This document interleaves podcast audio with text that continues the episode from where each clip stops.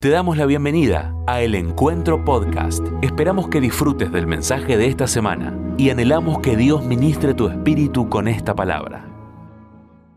Compartirles una palabra hoy que, como decía esta mañana, más que una enseñanza, yo creo que es una palabra profética y, y- y quiero impartirla sobre tu vida. Y, y es algo que Dios me ha venido hablando en todo este último mes, viendo muchas cosas que, que Dios está haciendo. No solo este último mes, este último tiempo, pero este mes fue tremendamente potenciado.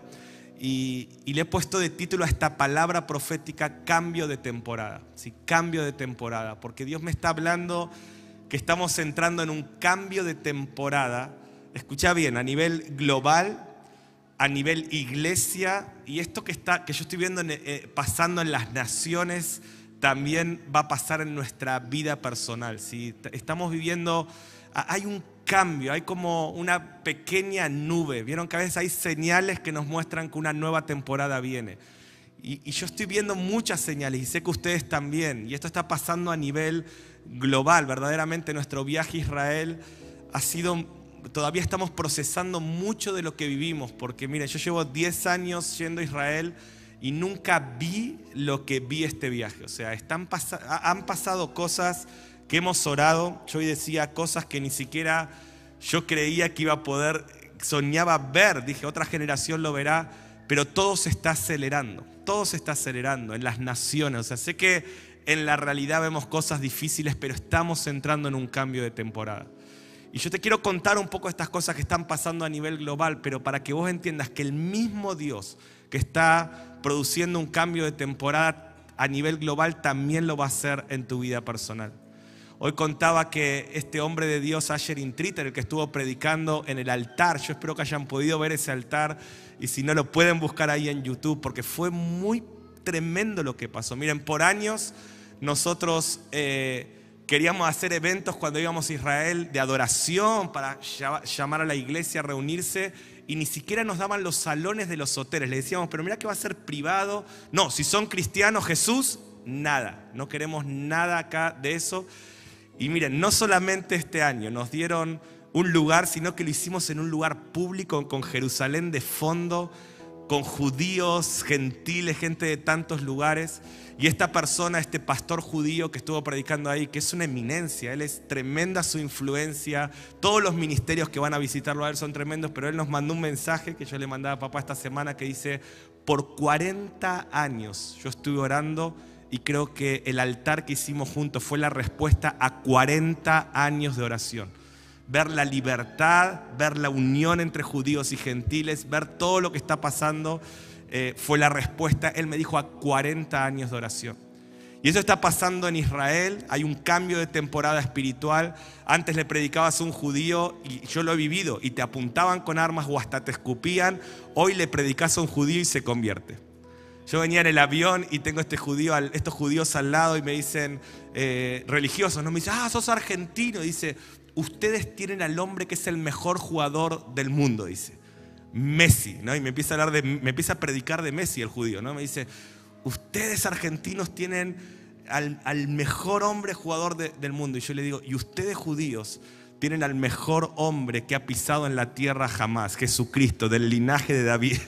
Un hombre judío que estuvo hace dos mil años acá y vuelve pronto. Y lejos de enojarse conmigo, me decían, wow, no puedo creer que te vengas de Argentina hasta Israel, porque hay alguien de, de mi linaje judío que, que tanto querés y que tanto amás. Y empezamos a predicarle, y esto está pasando para la gloria de Dios. Muchas de estas cosas están pasando. Entonces, uno de mis testimonios de este viaje es que hay un cambio de temporada. También está pasando eh, en, el mundo árabe. ¿sí? Nosotros estamos a punto, y quiero que también le demos gloria a Dios por esto de imprimir una primer tirada con Yani de, estamos hablando con esta gente, de mil libros hijos de la intimidad traducidos al persa, al farsi, el idioma que hablan los iraníes. Y vamos a darlos gratis a mil iraníes en Turquía y en otras naciones para llegar con el Evangelio. Y es una revolución lo que está pasando. Y de vuelta, cosas que por años no pasaban, estamos en un cambio de temporada.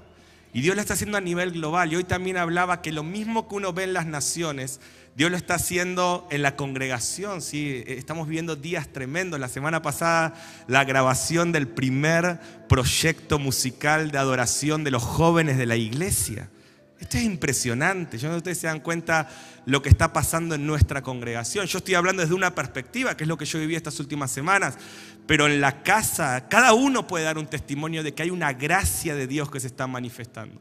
Hoy hablamos del, retiro de matrimonios de ayer, de mieleros. 70. Cuando vino Sarita el viernes y me dice, tenemos 70 inscriptos. Yo dije, qué tremendo, 70 personas. No, no, 70 matrimonios. O sea, solo los matrimonios mieleros, o sea, mieleros que están en la luna de miel, ¿no? Que están en sus primeros años, supuestamente, ¿no? y eh, es una iglesia ese grupo, solamente ese grupo. Y lo mismo está pasando en cada edad, en cada área, ¿sí? Hoy damos gloria a Dios por lo que está pasando en nuestro colegio. ¿sí? Es una revolución lo que Dios está haciendo con los niños y con los adolescentes. Yo bendigo a todos los que están ahí trabajando en el colegio. Tuve la semana pasada de primera mano una, un, testimonio de lo que Dios está haciendo con nuestros chicos. esto es gracia. ¿Qué te estoy diciendo en esta hora? Estamos en un cambio de temporada espiritual. Cosas que hemos esperado por años están pasando ahora. Están pasando ahora. Y, hoy contaba como la semana pasada eh, yo llevaba en el auto a unas compañeritas de Connie, ¿sí? del colegio, de su curso para hacer una pijamada por su cumpleaños el sábado. Salí de misión, me llevé a, tres de estas chicas en el auto y yo las escuchaba hablar en el auto. Hablaban del Señor. Yo venía ahí adelante y escuchando y digo, Dios mío, ¿qué, ¿cuánto tiempo anhelamos que nuestros hijos de 8 y 9 años estén tan prendidos fuego por Dios? A la tarde las llevamos a eh, este parque de camas elásticas, ¿no? Por su cumpleaños, ahí con sus amigas. Y una de sus amigas se raspó el codo entonces cuando estamos volviendo a casa para la pijamada, a ella le dolía el codo, ¿no? Y dijo, me duele el codo. Y yo escuché que estaban hablando, pero no entendí bien qué. Y me doy vuelta para decir a la niña, a esta niña le voy a decir, cuando lleguemos a casa te vamos a dar una cremita para tu codo. Y cuando me, doy vuelta en el auto, veníamos con Analía ahí los dos, y le voy a decir esto, estaban las tres orando por la mía, en el nombre de Jesús. Se te va el dolor del codo.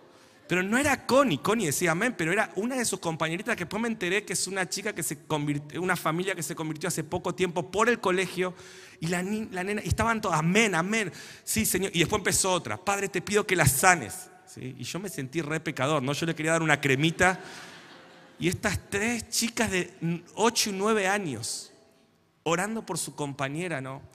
Hoy contaba que me impactó el regalo que Dios me dio en Betania el viernes de ver tanta gente de la iglesia, matrimonios, eh, familias. Pero dije, me llamó la atención los adolescentes, nuestros adolescentes. Para el que no sabe, Betania es nuestro cuarto de oración donde oramos todos los viernes 24 horas seguidas. Oramos y adoramos.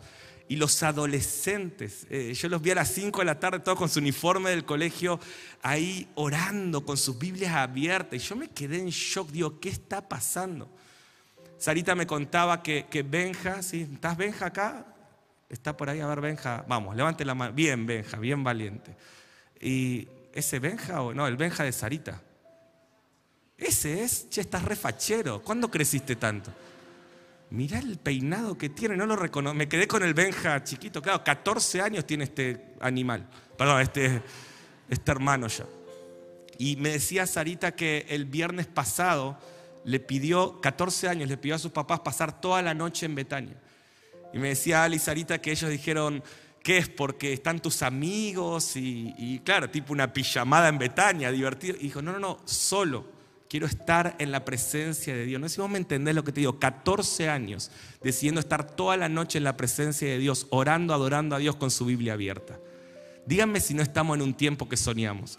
Yo no sé ustedes, pero a los 14 años muchos de nosotros estábamos en cualquiera. Estos chicos de 14 años ya están prendidos fuego por Dios, que se agarre el infierno por lo que van a hacer a los 18 y 19 y en adelante. ¿Cuántos lo creen en este lugar? Entonces estamos, o sea, ¿qué te estoy tratando de demostrar? Cosas que muchos están viendo, pero quizás otros no las están viendo. Y y estamos en un tiempo de gracia, estamos en un tiempo que yo siento que es un cambio de temporada. Dios nos está inspirando a decir, pueden ver todo lo malo que está pasando o pueden empezar a ver lo que yo estoy haciendo. Y si vos no lo estás viendo en esta noche, sé que Dios te va a conectar con este cambio de temporada. Estamos por entrar a nivel global, a nivel global, pero a nivel iglesia y a nivel individual, a una nueva temporada. Y hoy te vengo a hablar cómo entrar a esta temporada. Esto que Dios está haciendo en Israel, en Medio Oriente, en las naciones, hay una tensión entre la realidad, entre las circunstancias y lo que Dios está haciendo. ¿Dónde estás poniendo tu vista? ¿Sí? Y, y quiero hablarte de cómo entrar en esa temporada, en un tiempo de visitación de Dios. Algo que me llama la atención en la palabra, en Lucas 19, Jesús mira a Jerusalén y empieza a lamentarse y dice, Jerusalén, Jerusalén Déjame parafraseártelo, le dice, te estaba metiendo en una nueva temporada, pero no entendiste el tiempo de tu visitación. Yo estaba haciendo todo esto y vos estabas mirando para otro lado. Vos estabas tan abrumada con la realidad, con todo lo que estaba pasando, que te dormiste a mi visitación. Y porque no entendiste esa nueva temporada, le dice, te van a destruir y no va a quedar piedra sobre piedra. Y miren si no se cumplió esa palabra, que 23 veces fue destruida Jerusalén hasta el día de hoy, piedra sobre piedra. Pero tengo una buena noticia, al final Dios la restaura.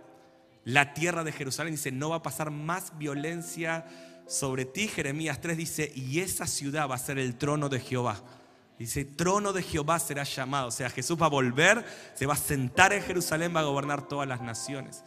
Pero miren lo, la consecuencia de no entender el tiempo de la visitación. Y yo vengo hoy en el nombre del Señor a despertarte espiritualmente, a decirte, viene una nueva temporada, hay un tiempo de una visitación de gracia. Esta misma gracia que está abriendo los ojos de los judíos, esta misma gracia que está despertando, escucha, a los iraníes en Turquía. Agustín estuvo tres días ahí, me decía, amigo, no te puedo explicar lo que viví. ¿Sabes lo que hacen los iraníes en Turquía? Todos los días esa iglesia, de 6 a 9 de la mañana, todos los días por tres horas, todos los días se juntan a orar, pueden ver los videitos en el Instagram de Agustín, se juntan a compartir la palabra, los bautismos mensuales que tienen son de un promedio entre 100 y 200 personas musulmanes convirtiéndose. Eso está pasando ahora en medio de esos lugares que vos ves por la tele de persecución, por eso, ¿qué estás viendo? ¿Estás viendo la narrativa de la realidad o estás viendo lo que, la perspectiva del cielo? Y estas cosas están escritas en la palabra. Están escritas en la palabra. Isaías 19 dice que antes de la segunda venida del Señor va a haber salvación en los países árabes. Entonces, esto no es, ay, qué bueno lo que está pasando, no, sino escrito está estamos entrando en una nueva temporada. ¿Cuántos me dicen amén? Y esto que está pasando a nivel global va a pasar en tu vida personal. O sea, el que tenga oídos por oír que oiga, hoy vengo a hablarte, a orar por vos y a decirte, Dios te está invitando a una nueva temporada espiritual. Una temporada de gracia. ¿Cuántos lo están recibiendo? Cosas que por años no pasaron. Escucha, cosas que por décadas no pasaron. Hoy te voy a mostrar en la palabra que cuando Dios dice llegó ese tiempo empiezan a suceder. En la palabra dice esto, ciclos de pecado y de esclavitud de décadas. Cuando Dios dice ahora se corta, empiezan a suceder. Y yo no sé vos, pero yo quiero atrapar esta nueva temporada. Miren lo que dice Eclesiastés 9:11. Eclesiastés 9:11 es es un texto, uno de mis textos favoritos. Dice, me volví y vi debajo del sol. Miren qué interesante lo que dice, que ni es de los ligeros dice la carrera, ni de los fuertes la guerra, ni aún dice de los sabios el pan, ni de los prudentes las riquezas, ni de los elocuentes el favor, sino que tiempo y ocasión acontecen a todos. Qué tremendo. Dice, esta gracia no, no tiene que ver con tu elocuencia, no tiene que ver con que seas, no sé, vos podés decir, Mariano, vos sos elocuente, te entrenaste para hablar así y por eso hay favor sobre tu vida. ¿Qué está diciendo el sabio? No es el favor, no es por la elocuencia, no es por la virtud, no es por el talento, sino que tiempo y oportunidad acontecen a todos. O sea, ¿cuál es el secreto? Atrapar ese tiempo. ¿Cómo atrapo esta nueva temporada? ¿Cómo acepto esta invitación de Dios? ¿Cómo entro? Y no solamente yo, quiero decirte esto, no vas a entrar solo vos, va a entrar tu familia, va a entrar tu generación, va a entrar tu gente, pero vos tenés que ser radical en esta hora y decir, Dios, entiendo que estás haciendo algo, despiértame del sueño, yo quiero entrar en el tiempo de esta visitación. Entonces, ¿cómo prepararnos? ¿Cómo atrapar esa temporada? ¿Cómo entrar a este cambio de temporada? Y, yo estaba meditando en Daniel 9. Saben que a mí me encanta el libro de Daniel. Una de las razones es porque veo que a Jesús le encantaba. Es uno de los profetas que él más citó. Jesús leía a Daniel y Jesús decía, ¿quieren entender algunas cosas? Lean Daniel. ¿no? Y me encanta estudiar el libro de Daniel. Y en Daniel 9, Dios me habló estas últimas semanas, está pasando algo tremendo. Prestame atención que esto es muy poderoso. Eh, el pueblo de Israel está esclavo en Babilonia. ¿sí? Están, están en esclavitud. ¿sí? Hay un paralelo muy importante con la realidad, porque en Apocalipsis 17 y 18 dice que el sistema mundial va a ser como Babilonia. ¿Qué es Babilonia? Era un imperio que oprimía, era un imperio donde se llamaba lo malo bueno y a lo bueno malo. Era un imperio donde había mucha eh, idolatría, mucha impureza. Y Daniel es un ejemplo de no solamente cómo sobrevivir en Babilonia, sino cómo ser luz en Babilonia.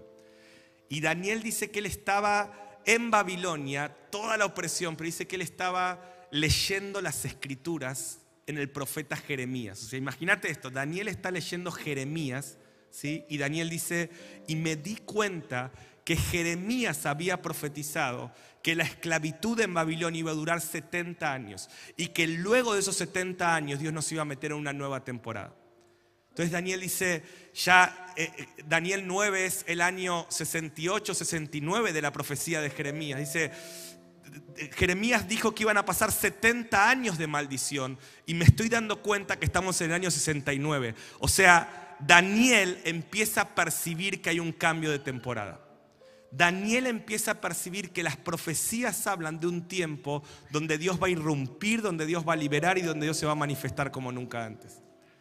Y así como Daniel está leyendo Jeremías, yo doy gloria a Dios como nosotros, muchos de nosotros estamos leyendo las profecías y cuando estamos estudiando los últimos tiempos decimos, se está por cumplir lo que Dios dijo. ¿sí? Y, y quiero que veas, vamos a leerlo unos versículos ahí en Daniel 9, pero tres consejos para poder entrar en la nueva temporada. ¿sí? Primer consejo para entrar a la nueva temporada. Yo te animo a que tengas tu Biblia ahí ¿sí? y que tengas algo para anotar. Te quiero dar tres consejos que me encantaría que puedas anotar y meditar esta semana, también en estos versículos, porque Dios te va a meter en una nueva temporada. Hoy te vas a dar cuenta que Dios dijo que se acaba una, una temporada y que comienza otra. Yo espero que tengas hambre por esto. Y vamos a ver cómo entrar en esa temporada. Número uno, para entrar en una nueva temporada, tenemos que meditar en las promesas y en las profecías. ¿sí? Meditar, decilo conmigo por favor, meditar en las promesas y en las profecías. Y te, te lo quiero mostrar a Daniel. Daniel 9, verso 1, dice, en el año primero de Darío, hijo de Asuero, de la nación de los Medos, que vino a ser rey sobre el reino de los caldeos. Verso 2 dice, en el año primero de su reinado, yo Daniel, dice, miré atentamente en los libros el número de los años de que habló Jehová al profeta Jeremías que habían de cumplirse las desolaciones de Jerusalén en 70 años. O sea, ¿qué está diciendo la palabra? Dice que Daniel, fíjate el versículo, dice, estaba leyendo, mirando atentamente las profecías. En medio de un tiempo difícil, Babilonia gobernando, Nabucodonosor y un montón de cosas malas pasando, pero ¿qué está haciendo Daniel? Mirando atentamente las profecías. Y como está mirando atentamente las profecías, dice lo que había dicho el profeta Jeremías, se da cuenta que los 70 años de maldición están por terminar y una nueva temporada gloriosa está por comenzar. Y me encanta esta actitud de Daniel. ¿sí? ¿Qué está haciendo Daniel mientras hay COVID? Está mirando atentamente las profecías. ¿Qué está haciendo Daniel mientras hay inflación y corrupción en las naciones y maldición, inseguridad? Está mirando atentamente las profecías. Por eso él no solo él entra en una nueva temporada, sino que lleva a su generación a una nueva temporada. ¿Y qué estás mirando vos? Daniel está mirando las promesas, Daniel está mirando lo que Jeremías dijo, Daniel está diciendo, Jeremías dijo, la palabra dice que esta maldición se va a terminar y una nueva temporada va a empezar. Entonces Daniel pone su fe en esto. Yo te tengo que preguntar, ¿dónde estás poniendo tu fe? ¿En las promesas de Dios para tu vida o en lo que las circunstancias temporales están diciendo? ¿Dónde estás poniendo tu fe? Hay cosas gloriosas que están a punto de pasar porque escrito está. Yo no sé si vos me entendés, lo que está pasando en Israel es porque está escrito. Y por dos mil años, ¿saben qué? Miren, Joel dice, Joel 2 dice que antes de la segunda venida de Cristo, va a haber salvación en Jerusalén. Dice, Joel 2.28, antes del día grande y terrible del Señor van a pasar muchas cosas. Dice, y habrá salvación en Jerusalén. Saben que por dos mil años no había judíos en Israel. Israel no se llamaba Israel, Jerusalén no se llamaba Jerusalén. O sea, ninguna de estas profecías podían cumplirse porque esto no pasaba. Hoy no solamente hay judíos en Israel, Israel se vuelve a llamar Israel, Jerusalén vuelve a ser la capital, sino déjame anunciarte, está habiendo salvación en Jerusalén. O sea, ¿qué te estoy diciendo? O mirás la realidad o mirás las profecías. Cada vez nos vamos a dar más cuenta que la Biblia es un libro tan poderoso. Todo lo que está pasando en el mundo nos está demostrando que esto que tengo acá no es un libro de cuentos, esto es un libro poderoso. Esto es un libro peligroso para el infierno. Yo no sé qué está diciendo el gobierno, no sé qué están diciendo las personas, pero las profecías dicen que viene una nueva temporada. Y te estoy anunciando que ya comenzó. Todo lo que te conté hace un rato ya comenzó. Dice, antes de eso nuestros hijos profetizarán. Por eso nuestros hijos quieren estar en Betania. Por eso cuando a una niña de 8 años le duele algo, su amiguita le ora porque está escrito. O alguien tiene que dar gloria a Dios por esto. O sea, está escrito. Hay una nueva temporada. Hay promesas para tu vida que están escritas. Deja de mirar la realidad y mira atentamente las promesas de Dios sobre tu vida. ¿Qué estaba leyendo Daniel? Acompáñenme. Jeremías 25. 11. Me encanta esto. Mientras muchos están viendo esclavitud, maldición, la narrativa que dirige a los que entran en una nueva temporada no es las circunstancias, sino las promesas y las profecías. O sea, va a haber una iglesia que mira atentamente las promesas y las profecías si entran en una nueva temporada. Y va a haber otros que van a seguir la narrativa de Babilonia y creen que una nueva temporada es un cambio de presidente, es un cambio de gobierno y, y lo que está pasando es que todo lo natural va a empezar a ser confrontado por esto que tengo acá. Esto no, no domestiquemos este libro salvaje. Esto que tengo acá en la mano es la palabra de Dios. La palabra de Dios sostiene el universo. Dios es capaz con una palabra de ordenar todo el caos. ¿Cuántos años necesitarían gobernantes? ¿Cuántos creen que tenemos un Dios que con una palabra dice, sea la luz y todo el caos se ordena? Entonces, poné tu fe y tu vista en las promesas y no en las circunstancias. Y Daniel está haciendo esto. Entonces Daniel está leyendo Jeremías, Jeremías 25, 11. Dice, toda esta tierra será puesta en ruinas y en espanto. Y servirán estas naciones al rey de Babilonia 70 años. O sea, Dios dijo. O sea, Daniel se da cuenta, escucha esto, que todo lo que está pasando está escrito. O sea, Daniel dice, Ah, la palabra dice que va a haber pandemias. Ah, la palabra dice que los gobiernos se van a corromper, que todos los gobiernos de la tierra, todos los gobiernos, no importa el partido que sea, no importa el partido que sea. Apocalipsis 17 dice que la gran ramera está sobre todos los presidentes de la tierra. O sea, entonces, parafraseo, Daniel dice, ah, la palabra dice que va a haber años de esclavitud, que va a haber años de maldición, que los sistemas donde el hombre confía van a caer que es tan vulnerable el sistema del hombre que fíjense que hoy no es solamente un problema de Argentina, todas las naciones están entrando en inflación, todas las naciones están siendo sacudidas porque dice la palabra en Ageo 2.7, temblarán los cielos y la tierra, todas las naciones temblarán y vendrá el deseado de las naciones. O sea, escrito está. Y Daniel está viendo eso y dice, ah, Dios dijo que iba a haber 70 años de maldición. Y en vez de estar peleando contra Dios o siguiendo la narrativa de Babilonia, Daniel está contendiendo por una nueva temporada. Fíjense lo que dice Jeremías 19, 10 al 13, porque también Daniel lee que la palabra dice, porque así dijo Jehová, cuando en Babilonia se cumplan 70 años, yo os visitaré. Qué tremendo, ¿no? O sea, Daniel también dice, sí, Dios dijo que la cosa se iba a poner oscura, pero dijo que iba a llegar un momento que iba a haber un cambio de temporada. Y el que tenga oídos para oír, oiga en este lugar, estamos entrando en un cambio de temporada. Como iglesia, como mundo, como cuerpo de Cristo en las naciones, pero también este cambio de temporada va a tocar tu vida. ¿Será que lo crees en esta hora? Estás entrando, Dios te está invitando a un nuevo tiempo donde va a haber una gracia tan sobrenatural sobre tu vida. Veo que hay personas que no se la están terminando de creer acá, pero Dios te va a insistir hasta que le creas, porque Dios lo va a hacer, ¿sabes por qué? Porque Él te ama, porque Él te ama y porque Él lo determinó y porque Él te lo prometió, Él te lo prometió. Nati Fede, Dios lo está metiendo en una nueva temporada. Va a haber una gracia sobre sus vidas tremenda. veo tantas promesas sobre ustedes, veo tantas cosas que Dios ya dijo sobre ustedes. Lo que están viviendo ahora, ustedes están felices, pero lo que están viviendo ahora es una pequeñísima nube del diluvio de gracia que va a ser sus vidas, que van a ser sus hijos, que van a ser sus casas. Y esto no solamente los va a tocar a ustedes, Dios los eligió a ustedes dos para a través de ustedes afectar y liberar mucha gente. Veo el espíritu de Daniel en Babilonia, pero Dios les dice, miren mis promesas, no las circunstancias, y yo los voy a honrar.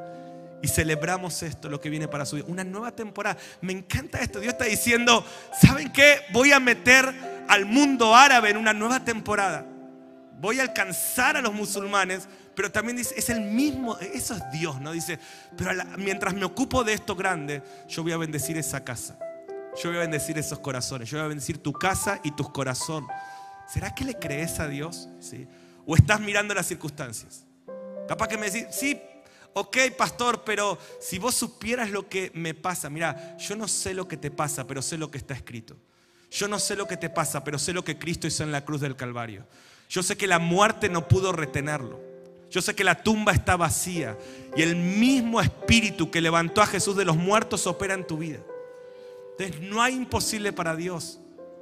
Pero tenés que mirar atentamente las profecías. Entonces Jeremías está viendo esto y dice, después que se cumpla ese tiempo, yo os visitaré. Yo no sé si alguien está recibiendo esto, pero viene un tiempo de visitación para tu vida. Se está cumpliendo una etapa y empieza otra etapa. Dice, y despertaré sobre vosotros mi buena palabra para haceros volver a este lugar. Porque yo sé los pensamientos que tengo acerca de vosotros, dice Jehová. Pensamientos de paz. Piensen esto, Daniel está en Babilonia el pueblo está siendo maltratado, están viviendo una tremenda temporada negativa fruto de su rebeldía. Todo lo que estamos viviendo es consecuencia de nuestra rebeldía, pero tengo una buena noticia de gracia para darte. Dios le va a poner fin a la maldición por su gracia, por su favor. Y viene una nueva etapa. Y, y está diciendo, porque yo sé los pensamientos que tengo acerca de ustedes. Pensamientos de bien pensamientos de paz. Él te ama tanto que hace dos mil años Él fue a la cruz. ¿Cuánto te ama el Señor? ¿Saben que lo que una vida vale para alguien está determinado por lo que alguien da por esa persona? ¿Vieron cuando es un cumpleaños de alguien? ¿A quién le haces un buen regalo? Al que vos decís, le quiero demostrar cuánto vale, ¿sí? Al que le regalás una virome es porque, bueno, no quiero quedar mal pero quiero demostrarte, ¿cuántos han hecho algún buen regalo para demostrar el valor? ¿no? O sea, tres nada más. Bueno, vamos a orar por espíritu de generosidad. Pero, o no, o no pasa esto. Cuando vos querés hacer un, quiero, quiero demostrarle cuánto lo amo, entonces le voy a hacer un buen regalo. Un buen regalo. Si este fin de semana fue el cumpleaños 9 de Connie, yo estoy tan enamorado de esa niña. Entonces, claro, imagínate, o sea, pijamada con las amigas. el domingo fue el cumpleaños. El sábado fue pijamada, parque de camas elásticas. El domingo nos levantamos ¿no? con un asado, con un castillito inflable para todos sus otros amigos. Contraté una espada de princesa. O sea, no, no, fusilé todo el sueldo porque amo a esa niña. Y fue todo el día así. Y a la noche, yo estaba así en el sillón medio como que había pasado la gran tribulación, ¿no? y, Connie, que ahora está escuchando, ya se acerca. Y, yo te digo, Connie, me bendijiste tanto con eso. Ella se acercó y me dijo, papá, yo, yo sé cuánto te esforzaste estos dos días para demostrarme que me amas y quiero agradecerte porque fue el mejor cumpleaños de mi vida. Y yo así como, ah, no. Y, pero me encantó esto, yo sé que te esforzaste. Y es verdad, veníamos de dos años de pandemia donde no se lo había podido festejar y nos esforzamos por esto. Pero ¿por qué uno da tanto? Porque eso es lo que vale, ni siquiera es lo que vale, ¿no? Pero trata de demostrar que, cuánto vales para Él, qué es lo que Él dio por vos, a su Hijo Jesucristo. ¿Puedes entender tu valor? ¿Puedes entender que Él te dice, sí, no estás en una buena temporada, pero yo tengo pensamientos de bien y de paz sobre tu vida y te voy a meter en una nueva temporada? Ahora mira lo que dice Jeremías, cuando entiendas esto, verso 12, entonces me invocaréis y vendréis y oraréis a mí y yo os oiré y me buscaréis y me hallaréis porque me buscaréis de todo vuestro corazón. Entonces, número dos, número uno, para entrar en una nueva temporada tengo que ver más las promesas que las circunstancias, las profecías. Tengo que enfocarme en las profecías. La iglesia mundial, los cristianos que van a entrar a una nueva temporada son los que miran atentamente las profecías. ¿Sí? Quizás días, Mariano, a veces me canso de escucharte hablar en los últimos tiempos. Claro, yo no, no, tiene que ver con una teología, tiene que ver con profecías, tiene que ver con dónde están puestos nuestros ojos. Y solamente los que tengan sus ojos puestos en las profecías van a entrar a la nueva temporada. Y lo segundo que veo en Daniel es esto, que él lo empieza a buscar con todo su corazón. ¿Cuántos quieren entrar a una nueva temporada espiritual? ¿sí? Búscalo con todo tu corazón. Claro, Daniel lee Jeremías que dice, después de los 70 años, me van a buscar con todo el corazón y van a orar y me van a encontrar. Entonces, ¿qué hace Daniel? Fíjense, verso 3. Daniel 9:3 dice, y volví mi rostro al Señor buscándole en oración y ruego, en ayuno, en silicio y en ceniza. Claro, Daniel dice, si las profecías, ¿qué dicen las profecías que hay que hacer para entrar a la nueva temporada? Que hay que buscarlo apasionadamente. Vamos a buscarlo con todo nuestro corazón. O sea, los que estamos buscando a Dios con todo nuestro corazón, cuando vos al lado tuyo uno que canta y que grita y que danza, no es emocional, es que está entrando en una nueva temporada. Contagiate. Si vos querés entrar en una nueva temporada, no es según tus términos, es según los términos de Dios. ¿Qué dice Dios? Para entrar en una nueva temporada me tienen que buscar con todo el corazón. Entonces, número uno, enfócate en las promesas. ¿Cuántos creen que hay promesas de Dios sobre nuestras vidas? Hay promesas de Dios. Hay promesas de Dios sobre tu ministerio. Hay promesas de restauración sobre tu familia. Hay promesas de restauración sobre tu economía en tiempos de maldición. La palabra no dice, trabaja como un desquiciado y él te va a prosperar. Eso lo dice Babilonia. ¿Saben lo que dice la palabra? Meditad día y noche en la ley de Jehová y todo lo que toque será prosperado. O sea, Dios quiere prosperarte, pero según sus términos. Busca primeramente su reino y su justicia y Él añadirá todas las cosas.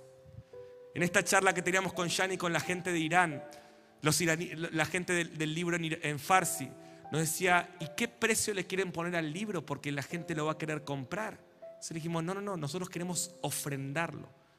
Mis hermanos, estamos hablando de miles, no de pesos, de dólares, para imprimir libros para meterlo y distribuirlo por todo el mundo árabe, pues esos miles, la primicia, van a ser miles de libros. El mensaje que Dios nos dio en esta casa va a tocar Medio Oriente y eso ya está. Es un trabajo de tres años que está saliendo a la luz ahora. ¿Y cuánto lo van a cobrar?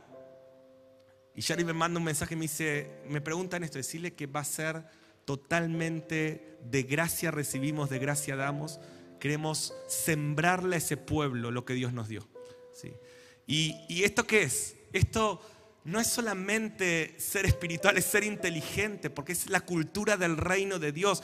Cuando vos empezás a moverte según los términos de Dios, decime si Él nos prospera todo lo que haces. Ahora, de vuelta, ¿dónde están puestos tus ojos? ¿En Babilonia o en la palabra? Una vez que vos agarrás esas promesas, o sea, ¿cuántos de los que están acá creen que Dios va a bendecir tu familia? Dios va a bendecir tu matrimonio. ¿Por qué? Porque está escrito. porque Él no va a desamparar tu casa, Dios va a bendecir tu ministerio, pero tenés que buscarlo de todo corazón, de todo corazón. Me encanta como lo dice Isaías 42. Dice Isaías 42, verso 9, dice, he aquí se cumplieron las cosas primeras. ¿Cuántos reciben esto para sus vidas? Dios te dice, cambio de temporada. Se cumplieron las cosas primeras, yo os anuncio cosas nuevas. Esta es el, la esencia del ministerio profético. ¿sí? Dios antes de hacer algo lo anuncia. Así se mueve Dios, siempre. ¿Se acuerdan? El ángel le dice a María, van a ser un niño, va a pasar esto. El ángel le dice a Elizabeth, va a nacer en tu vientre Juan el Bautista. Siempre, ¿qué son todas las profecías?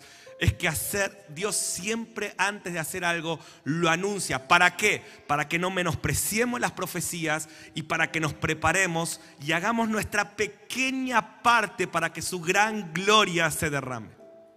Entonces, yo no sé si vos me estás agarrando hoy el mensaje profético, pero Dios te dice, estoy por hacer algo nuevo en tu vida. Las cosas primeras se cumplieron. Las cosas primeras se cumplieron. Voy a hacer algo nuevo. Dice, antes que salgan a la luz, las haré notorias. ¿Por qué empecé este mensaje tratando de enfocarte en todo lo que Dios está haciendo? Porque Dios está haciendo muchas cosas. Dice, antes que salgan a la luz, yo te las estoy tratando de mostrar. Pero miren cómo dice el verso 10. ¿sí? Porque nosotros damos gracias a Dios por el que dividió la Biblia en versículos, pero esto en realidad era todo un mismo relato. ¿sí? Era un mismo relato. Dice, voy a hacer algo nuevo. Las cosas primeras se cumplieron. Antes que salgan a la luz las haré notorias. Cantad a Jehová un cántico nuevo. ¿Qué es lo, lo que hacen aquellos que entienden que Dios está por hacer algo nuevo? Cantan. Dice, canten un cántico nuevo. O sea, pueden ver la secuencia. Voy a hacer algo nuevo en tu vida. Gracias Señor, ¿qué tengo que hacer? Canta. Así peleo mis batallas. Alabando al Señor. Dice, canten un cántico nuevo. Su alabanza desde el fin de la tierra. Los que descendéis al mar y cuanto hay en él, las costas y los moradores de ellas, alcen la voz en el desierto y sus ciudades, las aldeas donde habita el dar Canten los moradores de Selah y desde la cumbre de los montes. Den voces de júbilo. Verso 12. Den gloria a Jehová y anuncien sus loores en las costas. Qué poderoso. Dice, voy a hacer algo nuevo. Canten. ¿Cómo entramos en una nueva temporada? Buscando a Dios de todo corazón. Lo que está pasando en lugares como Betania no es una moda. Es Dios inspirando una generación a una búsqueda intensa porque están por entrar en una nueva temporada. Son los que entienden que el tiempo de la esclavitud de Babilonia está terminando y que un nuevo tiempo está por empezar. Y algunos están entendiendo el tiempo de la visitación. Y otros como Jerusalén no lo están entendiendo, pero hoy se cae todo velo y lo vas a entender. Y se te va a abrir. Y voy a decir, ¿qué hago Mariano? Canta Canta con todo tu corazón. Miren lo que dice el siguiente versículo, el 13. No lo teníamos ahí, pero dice, Jehová saldrá como gigante. Como hombre de guerra despertará celo, gritará, voceará, se esforzará sobre sus enemigos. ¿Pueden ver el patrón? Voy a hacer algo nuevo. Las cosas primeras se cumplieron. Dios te está diciendo, el tiempo de la esclavitud está terminando. Sí, has metido la pata en algunas cosas y eso trajo maldición a tu vida, pero yo determiné que se cumple y se termina esa etapa y te voy a meter en una nueva etapa de gracia. Lo que Dios va a hacer en tu vida en este tiempo va a ser de gracia. No lo vas a poder explicar, Fede, no lo vas a poder explicar. Va a ser un río de gracia. Te veo como arrastrado por, por un río y es la gracia de Dios sobre tu vida. No lo vas a poder explicar. Tampoco te vas a poder llevar la gloria. ¿sí? Te lo digo por experiencia personal. A veces la gente me dice, Mariano, ¿cuál es el secreto? Y yo le digo, el secreto es que no hay ningún secreto. El secreto para que Dios te arrastre a su gloria es que entiendas su gracia y no te desconectes de su gracia. ¿Se acuerdan Gálatas 4, 5, 4? El apóstol dice, de Cristo os desligasteis, caí, caíste de la gracia, o sea, te saliste del río, te desconectaste. Recibí esta palabra, se acabó el tiempo de la desconexión, te reconectás. Veo en mi espíritu gente en este lugar que estuvo desconectada por años, ni te diste cuenta, fue sutil, pero este es el tiempo que Dios te agarra y te reconecta. El Espíritu Santo por su gracia. Vos tenés, y vos cuando entendés esto, que se está terminando una etapa y empieza una nueva, ¿qué haces según Isaías 42? Cantás, adorás, anunciás y Dios sale como un gigante y se ocupa de tus enemigos. Me encanta este, este texto, Isaías 42 es uno de los 150 capítulos de los últimos tiempos, está hablando de la segunda venida de Jesús. Y dice, fíjese el siguiente versículo, creo que es el 14, dice, Jehová estuvo callado desde el principio, desde, desde el siglo él hizo silencio, o sea, él vino como un cordero. Él tuvo que mantener silencio porque son los planes de Dios, pero en su segunda venida Él va a venir rugiendo como un león y que se agarre el infierno. Mira lo que dice, dice, desde el siglo he callado. Es como Dios dice, yo estoy esperando esta etapa, yo soy el que más estoy esperando este nuevo tiempo. Dice, he callado desde el siglo, he guardado silencio, me tuve que contener. ¿Se acuerdan Isaías 53? Como un cordero fue llevado a madera, no abrió su boca. Dice, me tuve que contener. En mi primer venida, como un cordero, cerré la boca, pero en mi segunda venida, como un león, voy a rugir y va a temblar todo. Uh. ¿Y cómo vamos a activar esa temporada? ¿Sí? Adorando. Esta semana me preguntó Lalo, un pastor, me dijo, Mariano, quiero entender, ¿por qué 24 horas? Y yo le dije, porque el día no tiene 25. Claro, ¿cómo? O sea, la pregunta no es por qué 24 horas, la pregunta es, ¿por qué menos? Cuando vos entendés lo que Dios está a punto de hacer, vos querés cantar, vos querés anunciar, vos querés orar, vos querés entrar en esa nueva temporada. Por eso Dios está metiendo a todo el cuerpo de Cristo en una nueva temporada. ¿Cuántos lo creen? Mi último consejo antes de orar. Número uno, mirar atentamente las escrituras. Número dos, buscarlo de todo corazón. ¿Saben qué? Veo a muchos de ustedes buscando a Dios de todo corazón. Te veo adorando a Dios como nunca antes. ¿Hay alguno de esos en este lugar? Te veo despertando al gigante. Te veo Dios diciendo, ¿sabes qué? Tuve que hacer silencio todos estos años, pero tu pasión, tu hambre, tu denuedo, ¿por qué estás cantando de esta manera? Y me lo imagino a Daniel, porque vi en Jeremías, en Jeremías vi que cuando llega el cambio de temporada, hay una generación que te busca de todo corazón y vos respondes. ¿Y sabes qué? Yo creo en tu palabra. Creo en tu palabra más en lo que dice la circunstancia. Oh, estamos por ver algo glorioso.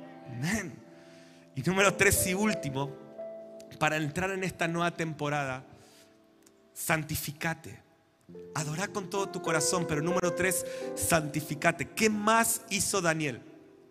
Fíjense versos 4 y 5. Leete esta semana todo Daniel 9. Es una bomba espiritual, ¿no? Pero 4 dice, y oré a Jehová mi Dios e hice confesión diciendo, ahora Señor, Dios grande, digno de ser temido que guardas el pacto y la misericordia con los que te aman y guardan sus mandamientos, hemos pecado, hemos cometido iniquidad, hemos hecho impíamente, hemos sido rebeldes, nos hemos apartado de tus mandamientos y tus ordenanzas. ¿Cómo entramos a una nueva temporada? Reconociendo nuestro pecado, pero escucha, no para sentirte culpable, sino para hacerte responsable.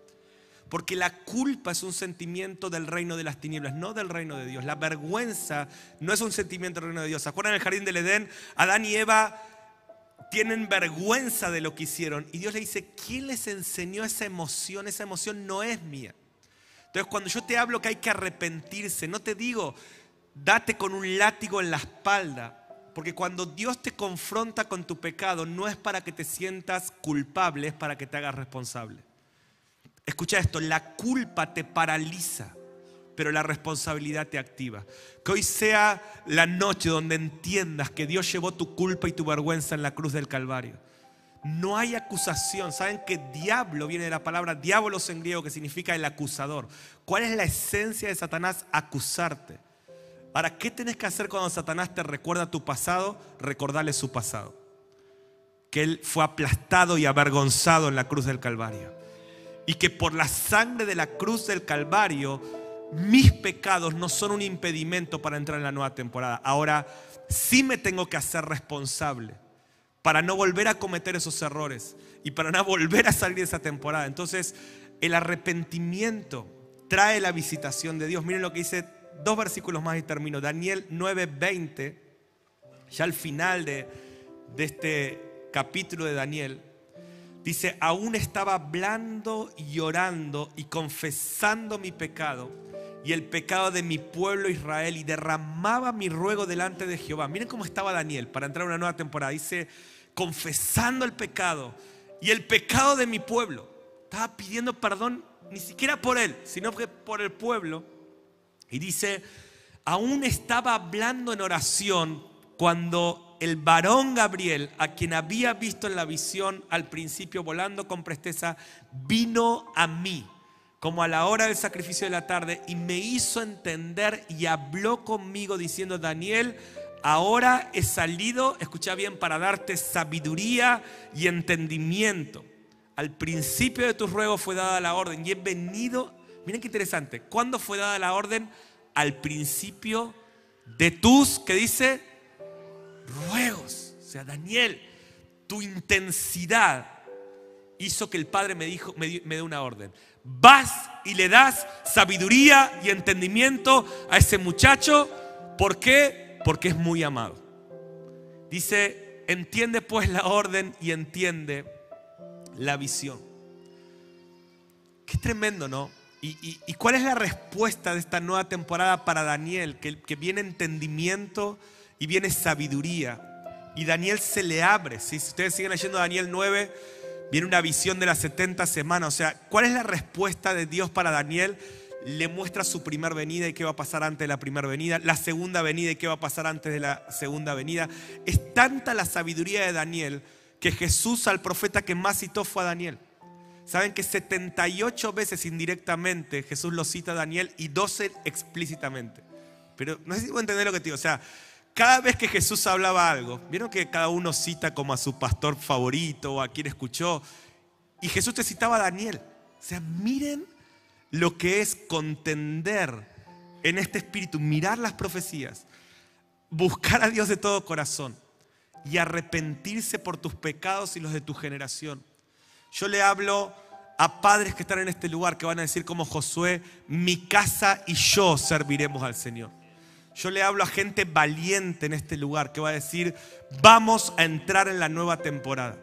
Mi familia, mi gente, mi pueblo, mis discípulos y yo vamos a entrar en la nueva temporada. Y estás contendiendo por eso y Dios le trae esta sabiduría y este entendimiento. Es un principio que el arrepentimiento trae la visitación de Dios. Último texto, me encanta este texto, Hechos 3, 18 en adelante, ¿sí?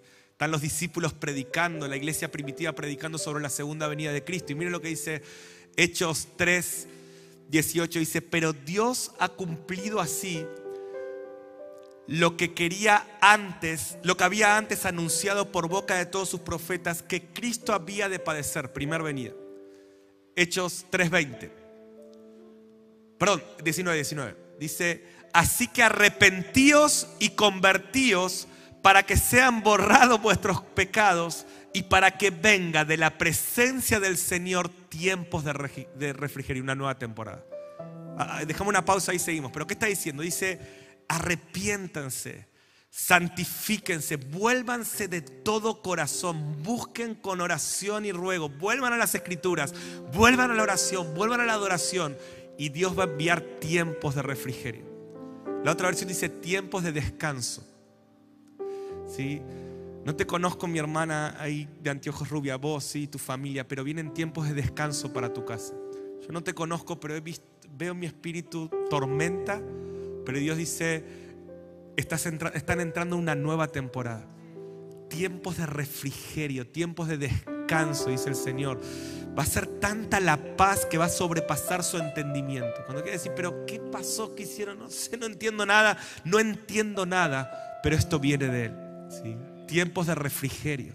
Esto es lo que produce el arrepentimiento. Ahora, el arrepentimiento de vuelta no es darte con un látigo en la espalda, es llevar tus pecados a la cruz del Calvario.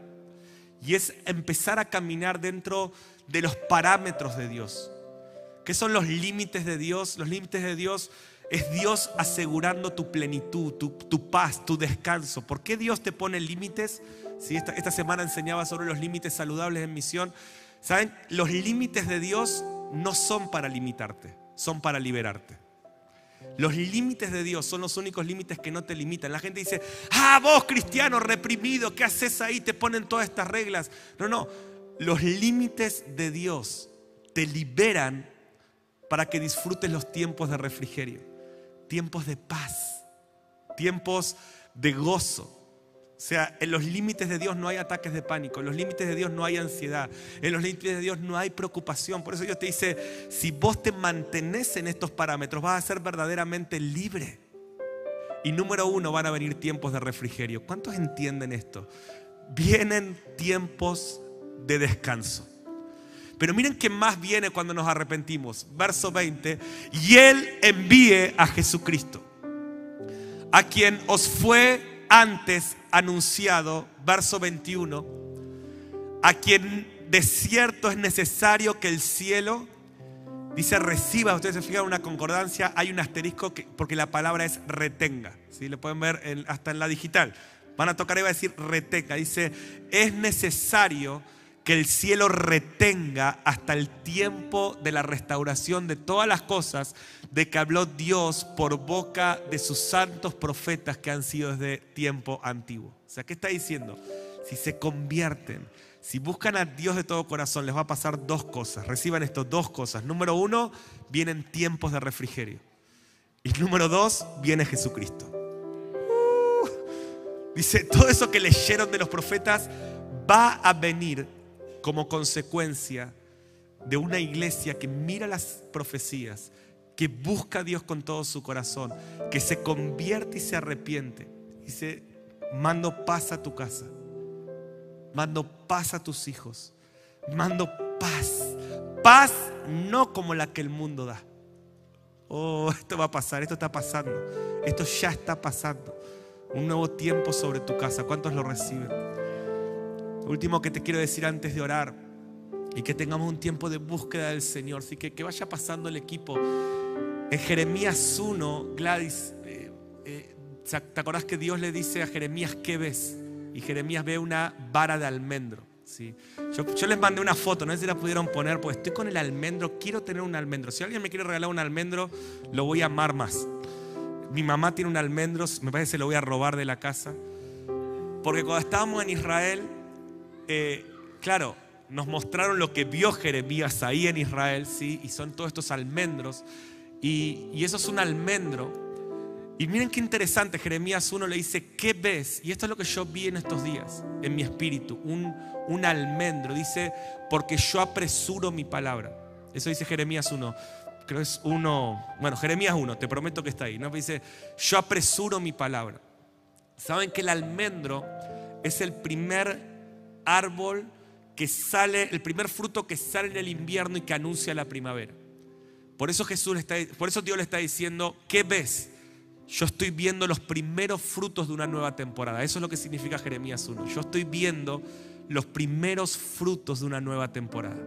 Yo estoy viendo una vara de almendros. Si piensen que antes no había eh, calendario como el nuestro. No es que el 21 de septiembre empieza la primavera, vamos todos a, Palermo. No, no, eso no existía antes. Antes era, mirá, una, un almendro, están saliendo los almendros, una nueva temporada viene. Y Dios te dice hoy, mirá, esta, esta profecía que te estoy dando, esta prédica, está anunciando que sobre Israel hay almendros que sobre las naciones hay almendros. Escucha esto, que sobre Argentina hay almendros.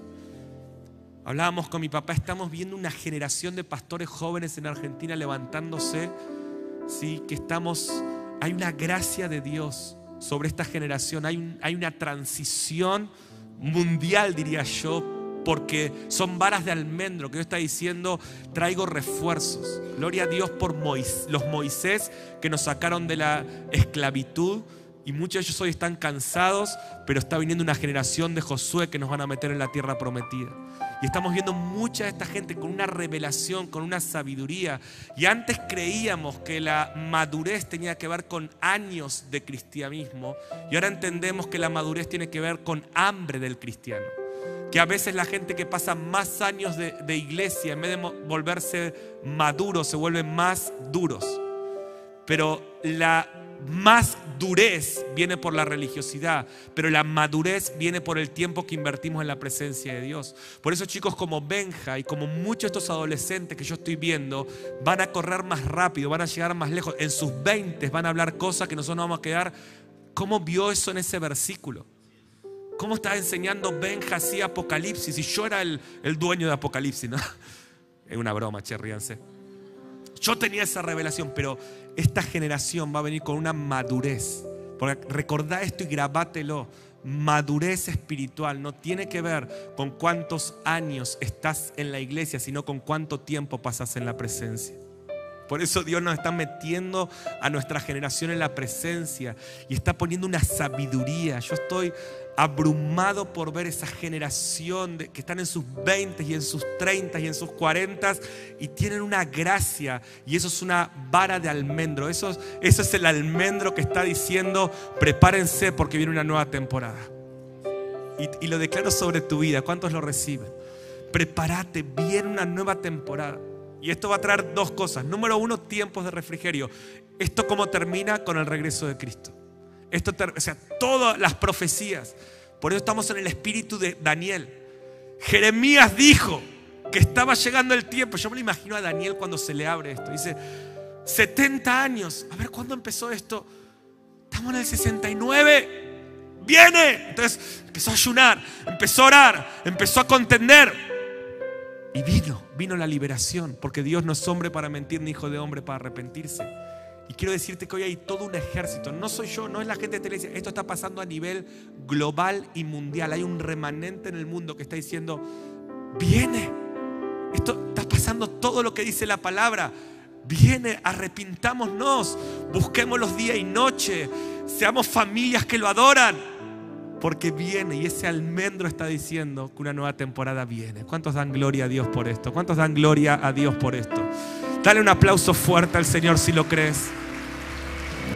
Muchas gracias por escuchar este mensaje. Es nuestra oración que el Espíritu obre en tu vida a través de esta palabra y pueda ser un canal de bendición con otros. Te invitamos a suscribirte y compartir estos mensajes. Para más información, visita nuestra web www.iglesiaelencuentro.org.ar.